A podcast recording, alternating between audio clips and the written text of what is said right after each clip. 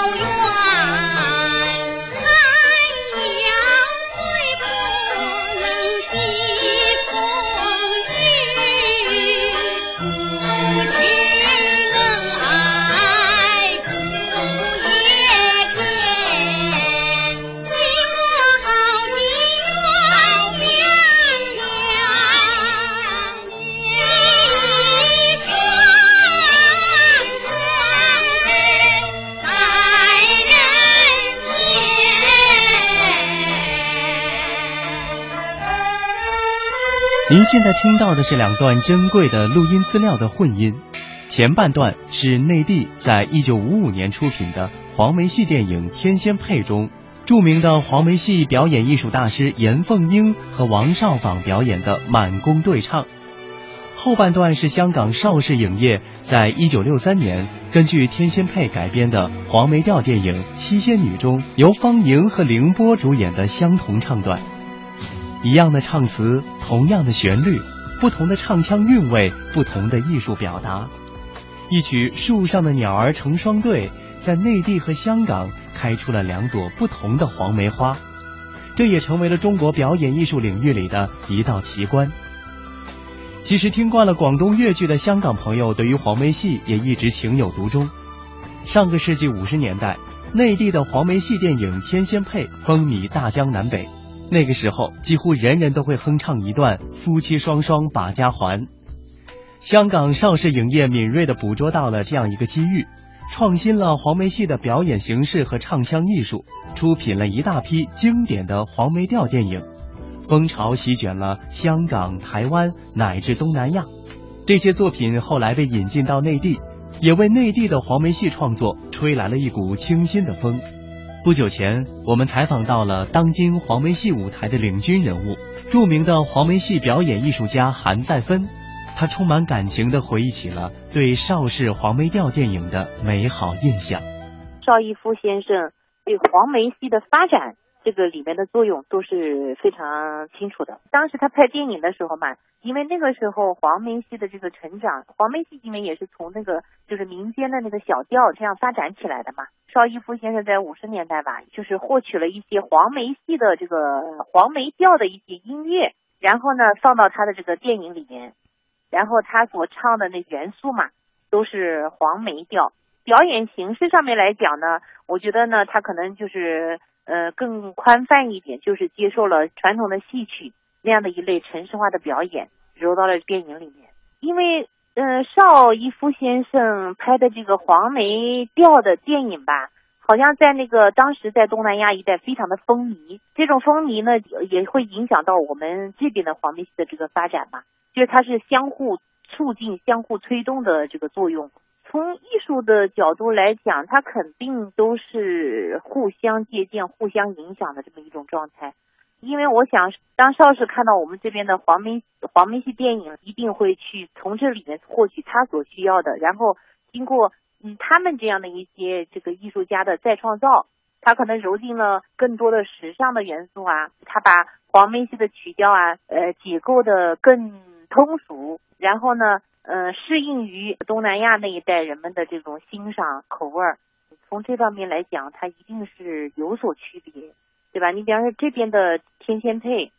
那它的那个戏剧，它发展的走向，它就是向着一个特别完整的一个戏剧的方式这样的去发展。那黄梅戏其实早期也是非常灵动的。那我在想，当时邵逸夫先生他为什么把这个要取名为黄梅调电影，对吧？他当时好像有这么一个统称嘛。而我们这边当时就五十年代的时候，就是黄梅戏这个大的这个戏的概念已经出现了，对吧？原来我们早期的黄梅戏也是黄梅调，然后呢，后来就是慢慢发展的，就发展成了一个这样的戏剧大戏。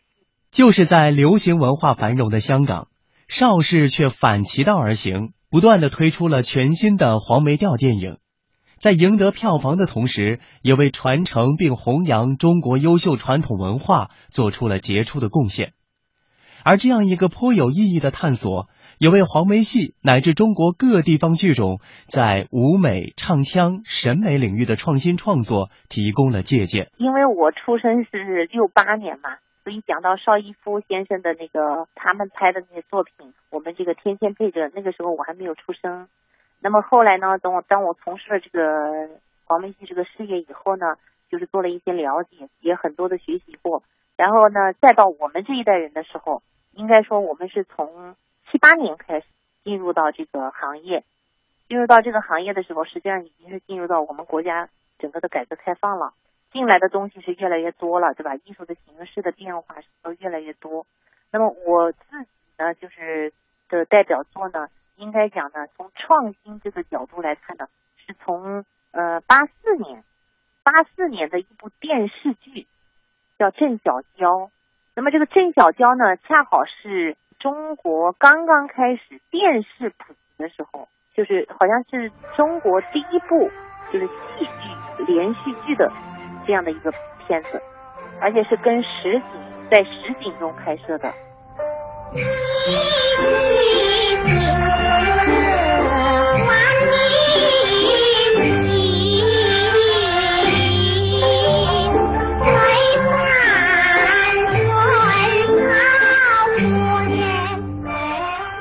那这个呢？我想呢，当当时在拍摄的时候，我想我们的这些呃创作人员肯定也是吸收了邵逸夫先生他们拍的那个黄梅调的那个，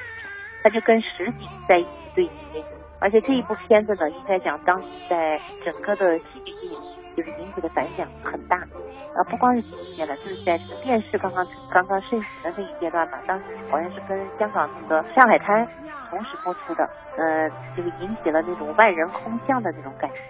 它它就是一个呃改革的一个东西，改革的一种艺术。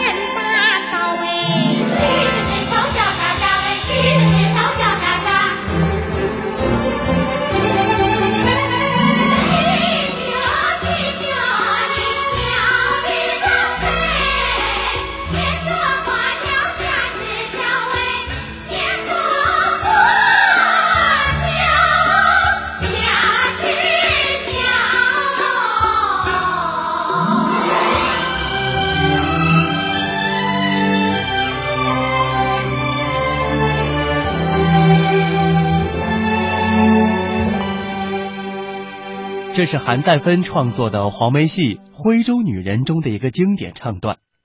作为首批国家级非物质文化遗产，黄梅戏与其他各地方剧种一样，也都面临着一种困境。在流行文化大行其道的中国社会，传统戏曲的弱势地位一时难以改变。但是，当我们听到这样的黄梅戏，似乎可以读出它背后暗含着的某种语言。黄梅戏正在发生着变化，这样的变化很容易让我们把今天的黄梅戏与优雅、时尚和现代联系在一起。那么舞台上呢，就是我后来做了一个，就是叫徽州女人，因为安徽嘛，大家说二黄，对吧？一个是黄山，说到安徽就是会说到黄山、徽州文化，然后再就是说到黄梅戏、黄梅文化。然后当时我们就做了一个，就是叫徽州女人，做了这样的一个舞台剧。那么这个舞台剧呢，实际上从嗯舞台剧这个角度，其实它从艺术上面是全方位的都有这个创新，从那个就是剧本到舞美设计、灯光设计、服装设计，还有包括导演手法，还有最重要的是我们的音乐，都做了一个非常大的呃突破。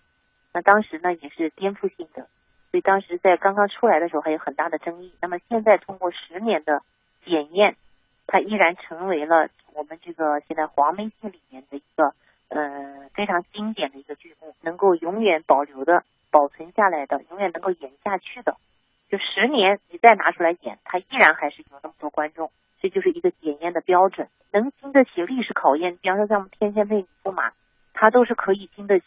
时间的考验。就是你今天拿出来再演的时候，它依然还是从思想内容到它的艺术表达。那么去年我们又延续着徽州女人，我们现在要做一个系列嘛。那延续着徽州女人呢，又做了一个叫徽州往事，这是我们最新推出。去年一年大概演了近百场。从题材上面来讲，它是延续了这个徽州女人的第二部，因为要做一个还要做一个第三部，就是三部曲。那么这个第二部呢，实际上也是做了很大的很多的创新，因为时隔十年，对吧？现在人们的对艺术的追求，还有我们自身黄梅戏的这个推进。它都是在进行的变革嘛、发展嘛、创新嘛，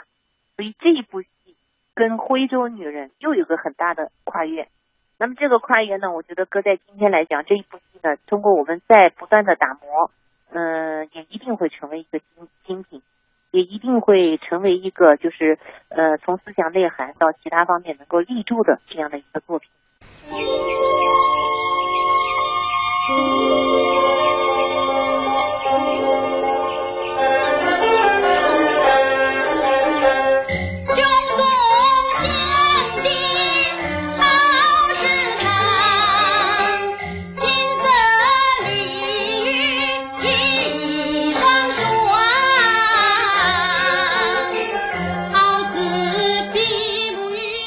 二零零一年，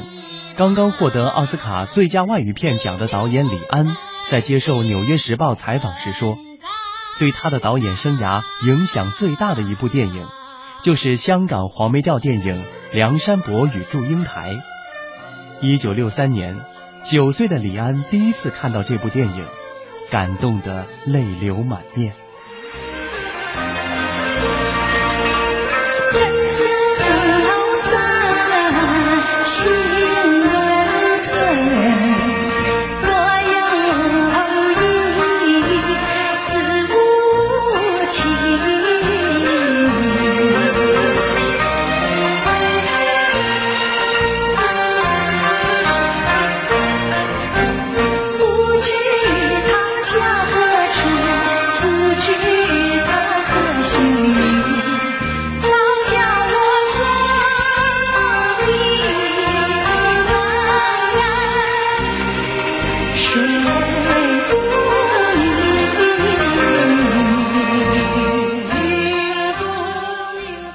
一九九二年，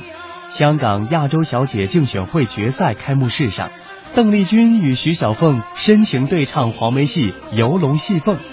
当时香港黄梅调电影盛行一时，邓妈妈带着女儿去看了好多次，耳濡目染之下，邓丽君的黄梅调唱得有模有样，并为她以后席卷华人世界的民谣风打下了坚实的基础。就是那一年，只为今。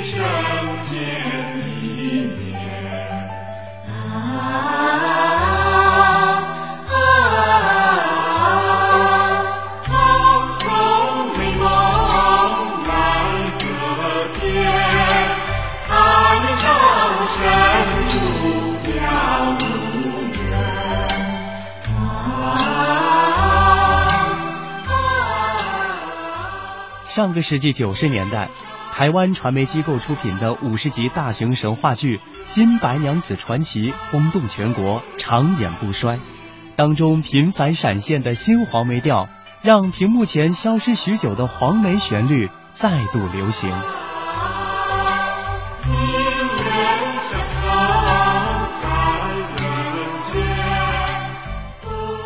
今天，在黄梅戏的故乡。也在谋求着一场变革。当内地的黄梅戏再一次走进诞生过《梁山伯与祝英台》《三笑》《红楼梦》等黄梅调名剧的香港，又会怀有一种怎样的自信呢？嗯，这一份自信应该就是来源于我们这个土壤所成长起来的这样的黄梅戏的这个因子吧。因为真的，这个剧种跟剧种之间呢，它它最大的区别，它就是它的音乐。它的这种音乐性，嗯，赋予它的这个开发的这个空间呢，是相当的大，相当大。你看那个黄梅戏的这种传唱度啊，跟其他剧种相比较来讲呢，它传播的这个广度，嗯，应该讲是最棒最棒的一个剧种，而且它是属于那种朗朗上口，非常易于传唱。你像那个邓丽君，对吧？早期邓丽君第一首唱的就是这个黄梅调。然后获奖，然后你再看看，再听听那个邓丽君后面的所有的这些，她她所唱的流行歌曲，我觉得它里面的很多的因素都没有离开这个黄梅调的这个元素。我觉得在里面，我总是能够在她的那个音乐的音域里面，能够体会到我们黄梅戏的那个很多东西。我觉得这个特别美好，因为徽州女人曾经去过香港，大概有两次吧，去演过。然后收到的这个反响也特别好，都觉得他们对这种传统的艺术黄梅戏的这种热衷啊，就是还是挺令我们感动的。就他们有一种特殊的情感，好像对这个黄梅戏啊有一种特殊的情感。这个最得益于可能就是我们的这个邵逸夫先生他们拍的那些电影，在人们心目中留下的那那一份美好，一直存留着，对吧？一直是存留着的。所以呢，他们是带着一种情感。在在在看待我们今天的这个黄梅戏，那我想我们今天的黄梅戏去了香港以后，嗯，也能让我们感觉到他们对我们今天的这个黄梅戏应该讲也还是很满意的。